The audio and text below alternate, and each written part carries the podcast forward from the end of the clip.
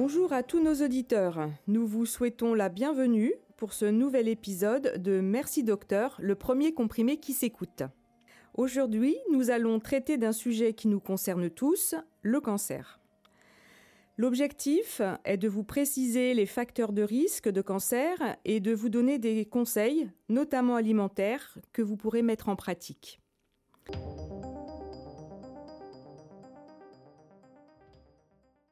Bonjour, docteur Bérébi. Bonjour Clara.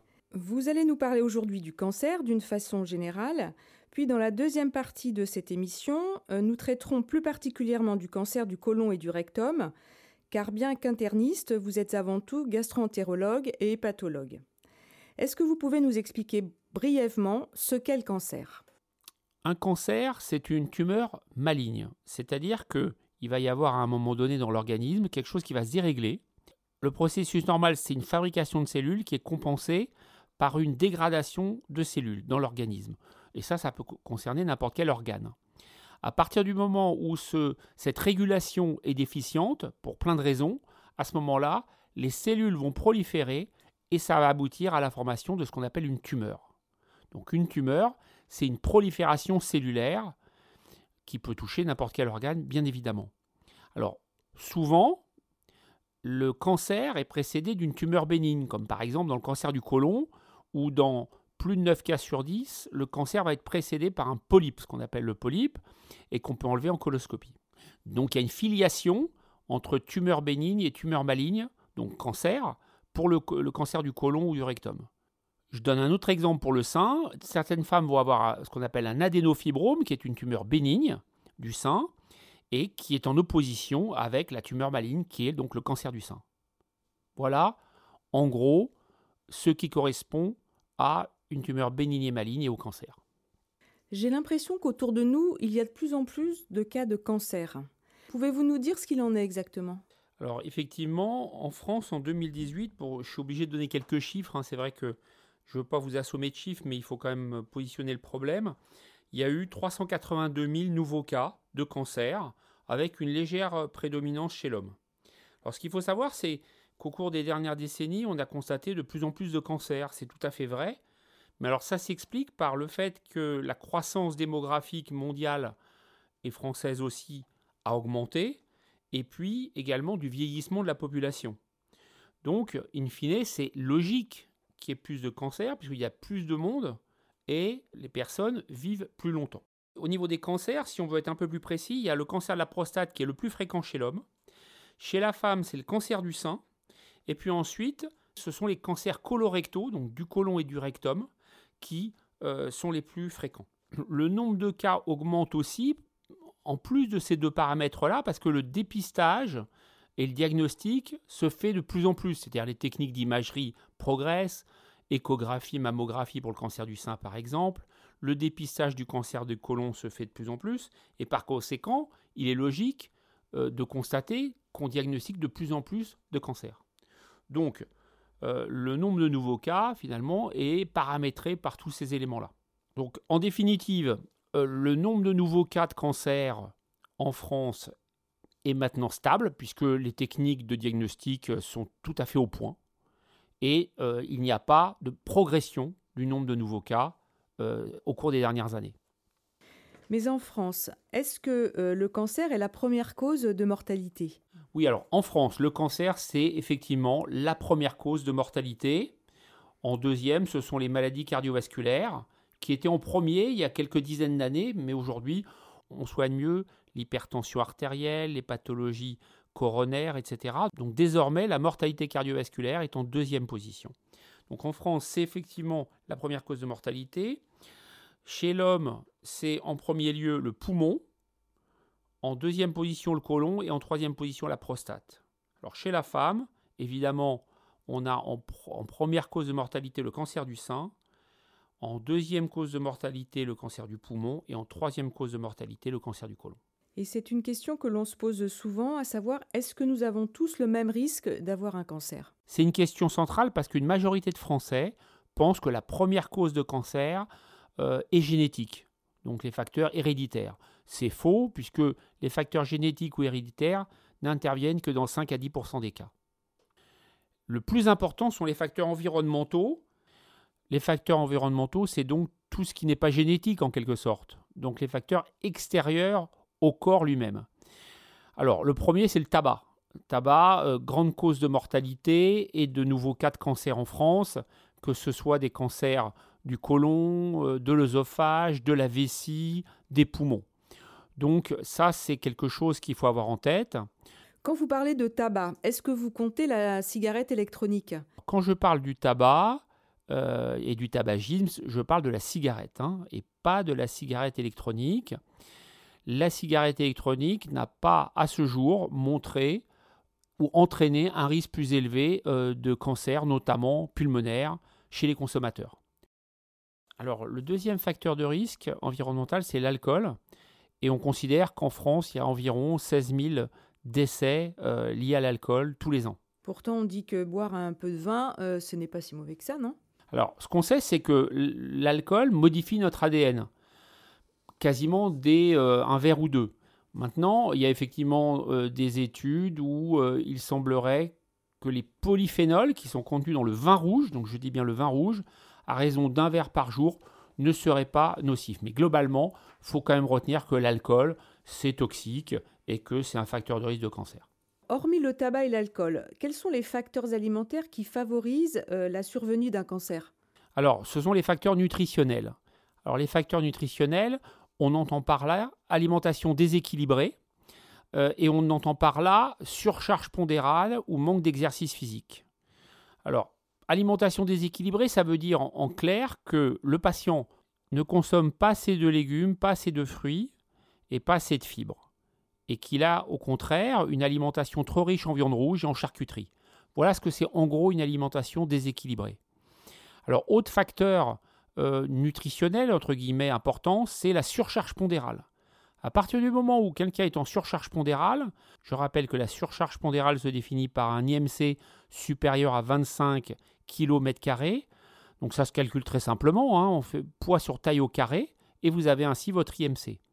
Si vous êtes au-dessus de 25, vous êtes en surpoids. Si vous êtes au-dessus de 30, vous êtes en obésité. Et donc le surpoids et a fortiori l'obésité sont des facteurs avérés de cancer. En ce qui concerne l'appareil digestif, on a observé que la surcharge pondérale ou l'obésité augmentait les cas de cancer de l'œsophage, du côlon et du rectum, du foie et du pancréas. Donc vous voyez, c'est pas rien. Et euh, avec l'explosion des fast-foods euh, et de l'alimentation un petit peu anarchique, eh bien, on, observe qu'il y a de plus en plus dans la population française de gens en surpoids ou en obésité. Et d'un point de vue plus général, y a-t-il des facteurs de cancer en dehors des facteurs alimentaires? Oui, c'est là où c'est euh, subtil. C'est-à-dire que un cancer ne se développe pas pour une raison unique. Il peut y avoir effectivement parfois des facteurs génétiques, mais des facteurs environnementaux. Alors ce n'est pas un, c'est pas un facteur environnemental qui va déclencher à lui seul le cancer. Il y a souvent plusieurs facteurs, d'où la complexité d'identifier effectivement précisément ces facteurs et de savoir comment les juguler. Alors, il y a d'autres facteurs que le tabac et l'alcool et que la surcharge pondérale. Il y a notamment la pollution de l'air. Elle peut être naturelle d'ailleurs par le pollen ou les éruptions volcaniques par exemple. Et puis il y a évidemment toute la pollution issue de l'activité humaine, notamment euh, euh, les industries, la, voiture, etc., etc. Deuxième facteur, euh, les bactéries ou les virus. Par exemple, le virus de l'hépatite B ou de l'hépatite C peuvent occasionner des cancers du foie. la bactérie Helicobacter pylori peut favoriser le cancer de l'estomac. Donc voilà d'autres facteurs qui s'additionnent aux facteurs dont j'ai parlé tout à l'heure. Le autre exemple, le soleil, qui augmente le, nombre euh, de cancers de la peau, en particulier de mélanome. La radioactivité, euh, tout le monde se rappelle, enfin tous ceux qui étaient euh, jeunes ou adultes à cette époque-là, Tchernobyl, l'explosion de la centrale nucléaire en Union soviétique, bah, il y a eu une explosion des cancers de la thyroïde à cette époque-là. Les champs électromagnétiques, alors ça c'est une vraie question avec les téléphones portables évidemment. Euh, il semblerait qu'il pourrait y avoir un risque. Euh, donc là j'ai un langage très politique, mais ce risque n'est pas démontré d'une façon formelle, mais il pourrait y avoir un risque plus élevé de tumeur cérébrale à cause des champs électromagnétiques. Et puis, il y a les pesticides et les métaux lourds, évidemment, dont on parle beaucoup.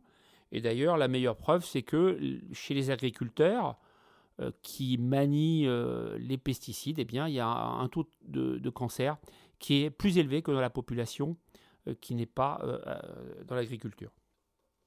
Encore un autre facteur, si vous voulez, il y a l'acrylamide. C'est un composé volatile qui va être généré par les cuissons à haute température type barbecue. Ce composé est un facteur de cancer également. Et puis enfin, il y a les nanomatériaux qui sont ces particules ultra fines qu'on trouve dans la peinture, dans les cosmétiques, dans les crèmes solaires, dans certains médicaments ou dans le dentifrice par exemple, qui vont évidemment rentrer dans l'organisme et qui peuvent être également euh, une source et un facteur de risque de cancer, bien sûr conjugué avec d'autres, bien évidemment. En vous écoutant, on se rend compte que vraiment il y a beaucoup, beaucoup de facteurs extérieurs. On a vraiment l'impression qu'on ne pourra pas y échapper. C'est vrai que la liste est impressionnante, mais néanmoins, faut retenir qu'une courte majorité de Français n'aura pas de cancer au cours de sa vie. Donc, il ne faut pas se dire que voilà, on est et on va de toute façon avoir un cancer euh, la, entre la naissance et, le décès, ou qu'on va décéder nécessairement de ça. Non, c'est faux. Les techniques euh, de détection, de dépistage, de diagnostic progressent, les traitements progressent évidemment, et globalement, il y aura un Français sur deux qui n'aura jamais de cancer au cours de sa vie. Donc il faut quand même rester relativement optimiste.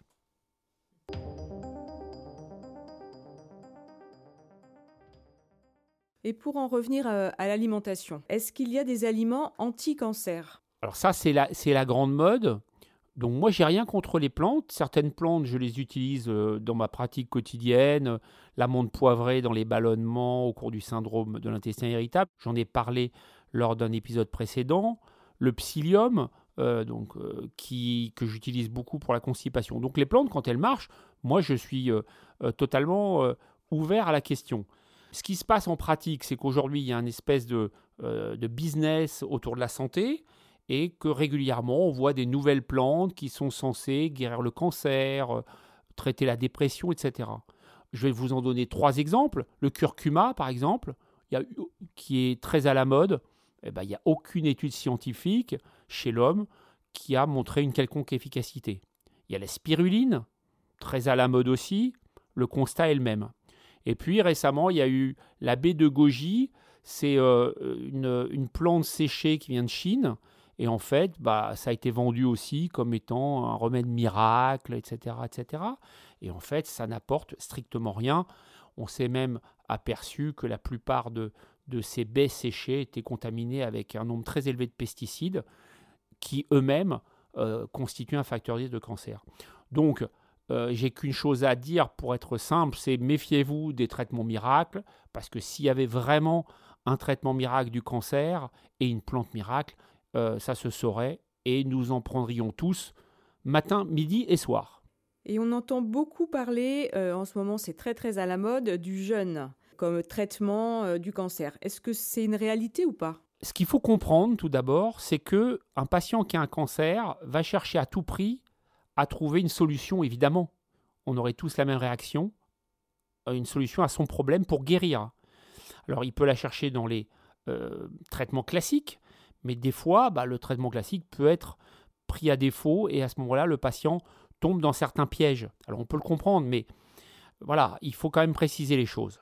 Le jeûne, donc, c'est très à la mode. Il y a eu d'autres modes comme le régime sans viande ou le régime cétogène. Euh, et aucun de ces régimes n'a montré une quelconque efficacité. Au contraire, quand un patient a un cancer, ce qu'il faut savoir, c'est qu'il va être dénutri de par le cancer. Et si on veut le traiter comme il faut, il faut l'opérer, il faut potentiellement qu'il ait de la chimiothérapie, et pour ça, il doit avoir le plus de force possible pour pouvoir être soigné dans les meilleures conditions. S'il fait un jeûne, il va être dénutri, il va être fatigué, il ne pourra pas être traité. Donc en fait, non seulement le jeûne euh, ne sert à rien. Et le fantasme de dire euh, le patient mange plus, donc ça affame, entre guillemets, la cellule cancéreuse, c'est totalement faux. Non seulement ça ne soigne pas, mais en plus ça aggrave le cancer. Il y a eu un rapport d'expertise en 2017 sur ce sujet, parce que c'était un sujet qui était sensible, et la conclusion a été sans appel, il n'y a aucun intérêt à faire de régime de jeûne au cours du cancer. Donc ça, c'est vraiment très, très, très, très important ce que vous venez de nous dire. Alors, je peux vous donner un autre exemple, un petit peu de, de, de dérive, si je puis dire. Euh, vous connaissez bien, vous connaissez Steve Jobs? Oui, bien sûr. Bon, l'ex-grand patron d'Apple. Alors, Steve Jobs était bouddhiste. Euh, bouddhiste très pratiquant. Et donc, dans le, dans le bouddhisme qu'il pratiquait, euh, je ne veux pas froisser les bouddhistes ici, mais lui, en ce qui le concerne, il ne voulait pas d'intrusion dans son corps, il ne voulait pas que l'on touche à son enveloppe corporelle. Donc quand il a eu un cancer du pancréas et qu'on lui a proposé de se faire opérer, il a refusé. Il s'est soigné par des plantes. Malheureusement, mais c'était prévisible, son cancer s'est aggravé. Au bout d'un certain nombre de mois, quand il a vu qu'il dépérissait, il a finalement accepté de se faire opérer. Il s'est fait opérer de son cancer du pancréas, en l'occurrence. Et là, on s'est aperçu que son cancer était un cancer qui aurait été guérissable, parce qu'il avait un type particulier de cancer du pancréas, le seul guérissable d'ailleurs, et s'il avait été opéré au début, il aurait été guéri. Voilà un exemple de dérive de quelqu'un de célèbre, donc ça va parler à tout le monde. Donc voilà, il y, a, des données scientifiques qui existent. En France, on a une médecine euh, de qualité, euh, les gens viennent du monde entier pour soigner. Donc ne tombez pas dans les pièges de, des, thérapies alternatives parce que la très grande majorité d'entre elles n'ont fait la preuve d'aucune efficacité.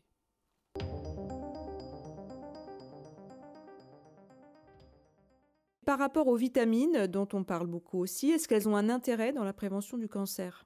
Alors oui, euh, pour les vitamines, c'est différent. On ne doit pas être carencé en vitamines. Alors je vais en citer deux principales. La vitamine C. Alors la vitamine C, euh, on en trouve suffisamment dans l'alimentation. Il suffit de consommer des fruits euh, d'une façon normale, une orange de temps en temps, et vous aurez un apport de vitamine C suffisant. La vitamine C, elle sert à renforcer notre système immunitaire notamment.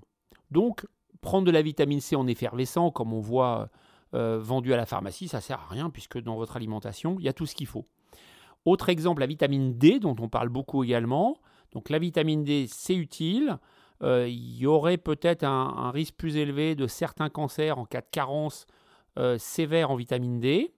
Et donc ça aussi, vous la trouvez dans votre alimentation et dans le soleil.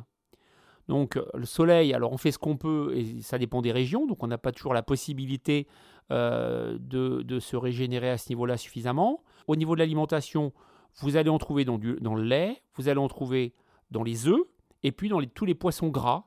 Donc sardines, maquereaux, euh, saumon, thon. Voilà, tout ça, ça va vous en apporter. Malgré ça, des fois, on peut être carencé quand même. Et c'est utile euh, de prendre de temps en temps une supplémentation sous forme d'ampoule, 100 euh, ou 200 000 unités tous les 3 à 6 mois, pour garder un taux de vitamine D suffisamment haut. Pour nous résumer un petit peu sur le plan des plantes, sur la question des vitamines, en gros, retenez que si on a une alimentation équilibrée, on va avoir tout ce qu'il faut. À part la vitamine D, où parfois il faut une supplémentation. Alors, les sur-régimes vitaminés servent à rien euh, dans la plupart des cas. Des fois même, trop de vitamines, ça peut être toxique. Par exemple, la vitamine A, euh, qu'on voit beaucoup dans les compléments alimentaires, dans certains compléments alimentaires, eh ben, la vitamine A en excès peut entraîner une atteinte du foie. Voilà, donc manger équilibré, c'est le mieux pour avoir des taux de vitamine D satisfaisants.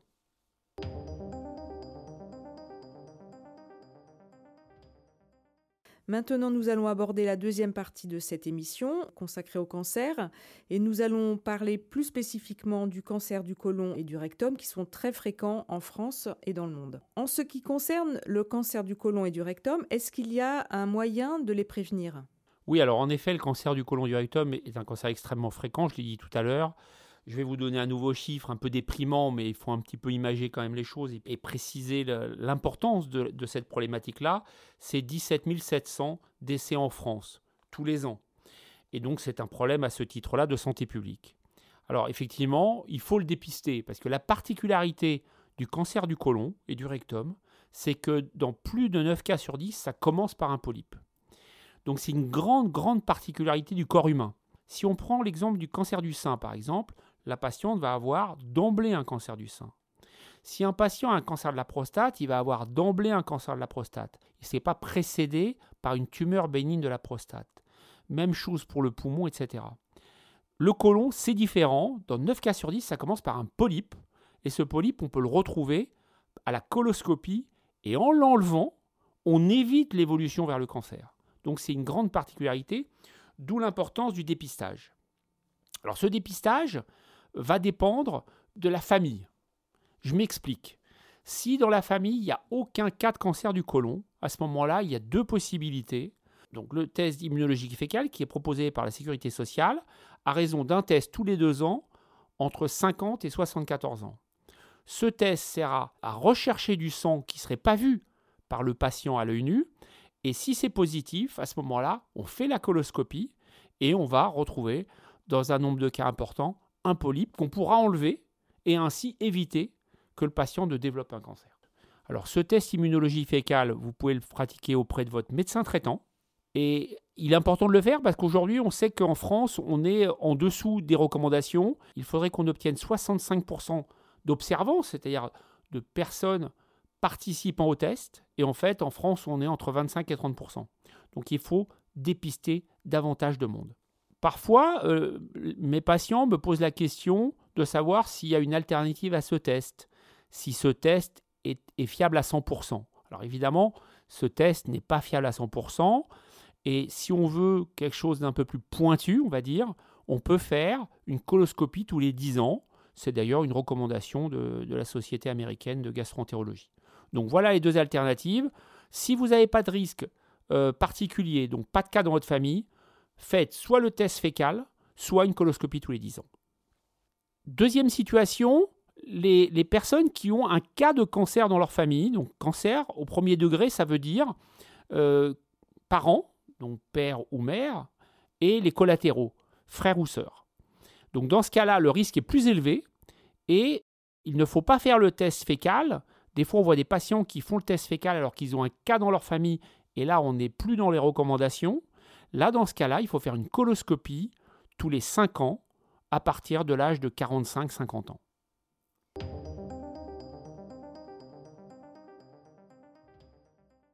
Est-ce que vous pouvez nous préciser euh, quels sont les conseils de vie euh, et alimentaires qui sont recommandés en prévention du cancer du côlon et du rectum? Oui, tout à fait. Alors ces recommandations, elles sont très claires et puis elles sont vraiment bien documentées. Euh, et la référence, c'est l'Institut américain de recherche sur le cancer, l'AICR, qui publie euh, régulièrement les recommandations.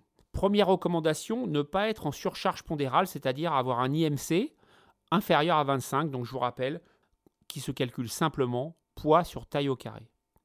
Deuxième chose, faire de l'exercice physique. Ça, c'est également une mesure préventive du cancer du côlon. Donc ça veut dire bouger, ne pas être trop sédentaire, ne pas passer sa journée euh, sur un canapé ou dans un fauteuil, et puis faire de l'exercice physique, donc du sport à hauteur de ce que vous pouvez faire. Ça peut être euh, du vélo d'appartement, euh, du vélo dehors, ça peut être de la natation ou, ou n'importe quel autre sport, mais bouger, stimuler votre côlon et votre organisme, c'est utile en prévention du cancer du côlon il est démontré que l'exercice physique va réduire d'environ 20% le risque d'avoir un cancer du côlon. Donc c'est quand même extrêmement intéressant. Alors comment ça s'explique? Euh, Parce que c'est une question qu'on a souvent. Et eh ben en fait, il semblerait que les substances cancérogènes qu'on a dans l'alimentation, hein, vous savez quand on mange quelque chose, ça va être dégradé et il y a certaines substances qui vont être en contact du coup avec euh, les cellules internes du côlon eh bien, ce contact va être réduit puisque le côlon va être stimulé et donc le transit va être de meilleure qualité. Et c'est cette diminution du temps de contact qui expliquerait euh, la réduction de ce risque. Troisième recommandation en prévention du cancer du côlon, c'est avoir un apport suffisant de fibres. Donc il faut avoir 25 grammes par jour de fibres comme apport.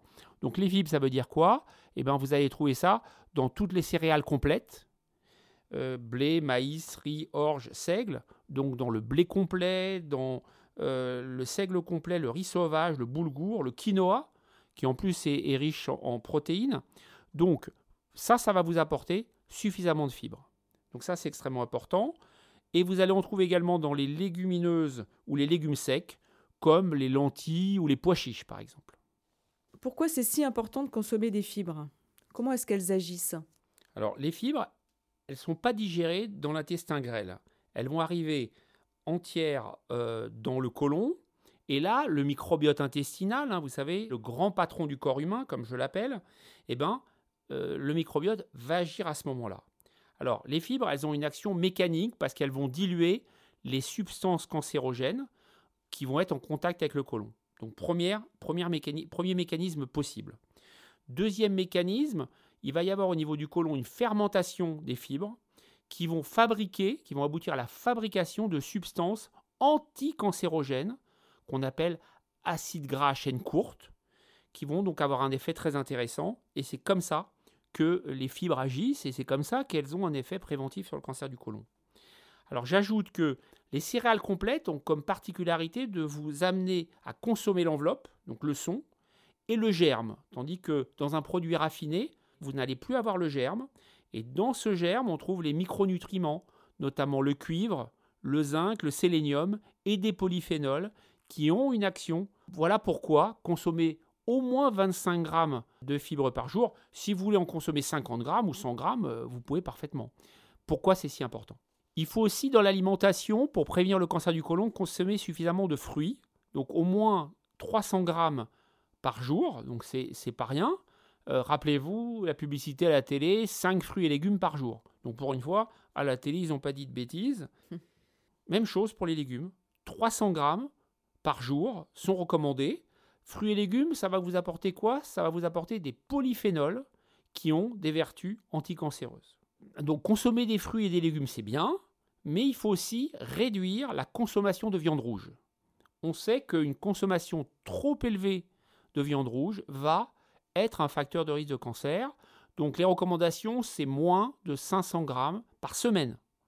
Donc c'est 2, 3 steaks selon votre appétit. Mais voyez, la viande rouge, euh, faut pas en abuser. Hein. ça va nous apporter des protéines, d'accord, du fer, etc. Mais pas trop. Même chose pour la charcuterie. Donc tout ce qui est viande transformée, donc pastrami, etc. Dernier conseil alimentaire qu'on peut donner à nos auditeurs, c'est de consommer des produits laitiers donc du lait et du fromage. Le lait et le fromage ont démontré leur effet préventif sur le cancer du côlon, mais attention, il faut prendre des produits bio, parce que si vous prenez du lait non bio, vous allez avoir des taux très élevés de pesticides et d'antibiotiques. Et je l'ai dit tout à l'heure, pesticides, bah, c'est un facteur de cancer du côlon. Pourquoi c'est si important les produits laitiers? Alors les produits laitiers sont importants parce qu'ils vont vous apporter du calcium. Euh, alors, en cas d'alimentation végétarienne ou végétalienne, évidemment, il va y avoir euh, une difficulté pour avoir cet apport suffisant. Les recommandations, c'est 200 mg de calcium par jour. Hormis les produits laitiers, où peut-on trouver du calcium dans l'alimentation? Alors, vous pouvez tout simplement vous en fournir dans, l'eau minérale, par exemple.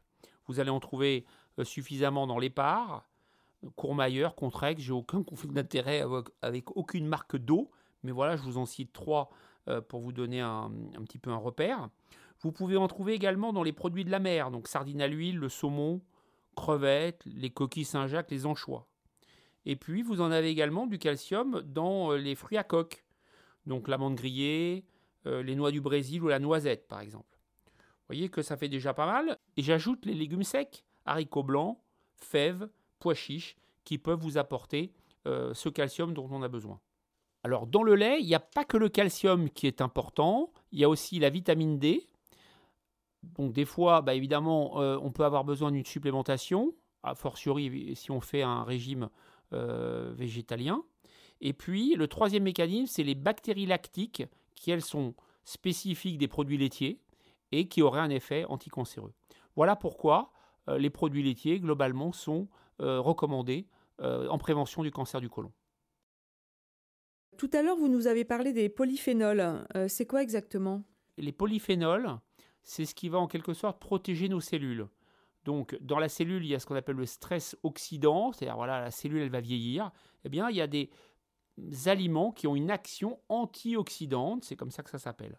Et c'est donc regroupé sous le terme de polyphénol. Alors, je peux vous donner quelques aliments. J'ai parlé tout à l'heure des fruits et légumes, mais je peux précisément vous en citer quelques-uns aubergines par exemple, les brocolis, les oignons, les noix et les noisettes, et puis les fruits. Donc vous en trouvez selon les saisons, ça peut être la fraise, la pomme, la poire, la mangue ou la figue.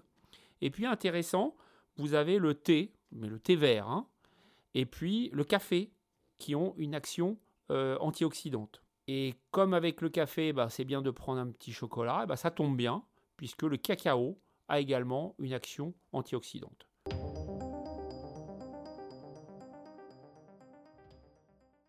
Je retiens l'importance d'une alimentation équilibrée, des fruits, des légumes, peu de viande, pas trop de charcuterie. Euh, est-ce que vous pouvez nous dire ce que vous pensez de l'alimentation industrielle? Quand on parle de, l'alimentation industrielle, on parle d'aliments ultra transformés. Alors, les aliments ultra transformés bah, sont responsables d'une grande partie de l'obésité euh, qui existe dans nos pays euh, industrialisés. Et donc, on sait que l'obésité, je l'ai dit tout à l'heure et je le redis, est un facteur très important de cancer. Alors, ça ne se résume pas, euh, les aliments ultra transformés, à, aux frites ou à d'autres choses surgelées. par exemple, les steaks végétaux que vous consommez parce que ce n'est pas de la viande, etc., sont des aliments ultra transformés. Donc, réellement, dans le supermarché, vous allez trouver plus de 80% de produits euh, qui sont des aliments ultra transformés. Dedans, vous avez trop de sel, vous avez des additifs, des émulsifiants, des colorants, etc. Tout ça, évidemment, c'est pas bon euh, pour préserver notre organisme. Ce, sont des facteurs de cancer et du cancer du côlon et du rectum en particulier. Donc vraiment, euh, ce que je vous conseille, c'est d'avoir une alimentation la plus saine possible, d'aller euh, chez le maraîcher, de prendre des produits frais. Et les recommandations, parce qu'il y en a sur les aliments ultra transformés, c'est de ne pas dépasser plus de 15% de votre apport calorique journalier. Le printemps approche, on aime bien faire un barbecue. Il paraît que ce serait cancérigène, notamment selon le mode de cuisson euh, qu'on utilise. Est-ce que vous pouvez nous dire un mot là-dessus? C'est vrai que tous les modes de cuisson haute température, notamment les barbecues, euh, vont aboutir à la fabrication d'agents cancérogènes. Donc ça, c'est exact. Donc il faut pas en consommer trop et puis utiliser plutôt un barbecue électrique qu'un barbecue au charbon de bois. Ça, c'est un premier conseil. Et puis d'autre part, parallèlement à ça, il ne faut pas consommer trop de fritures parce que quand vous consommez des fritures, il y a des produits carbonisés parfois, et ça aussi, ce sont des substances cancérogènes. Alors il y a une petite technique pour la friture, c'est d'utiliser de l'huile de coco euh, qui a une particularité, c'est d'être très stable à haute température. Donc ça va réduire euh, la fabrication d'acrylamide, hein, qui est cette fameuse substance qui a un effet cancérogène en cas de friture. Nous allons maintenant passer à la question de notre auditeur.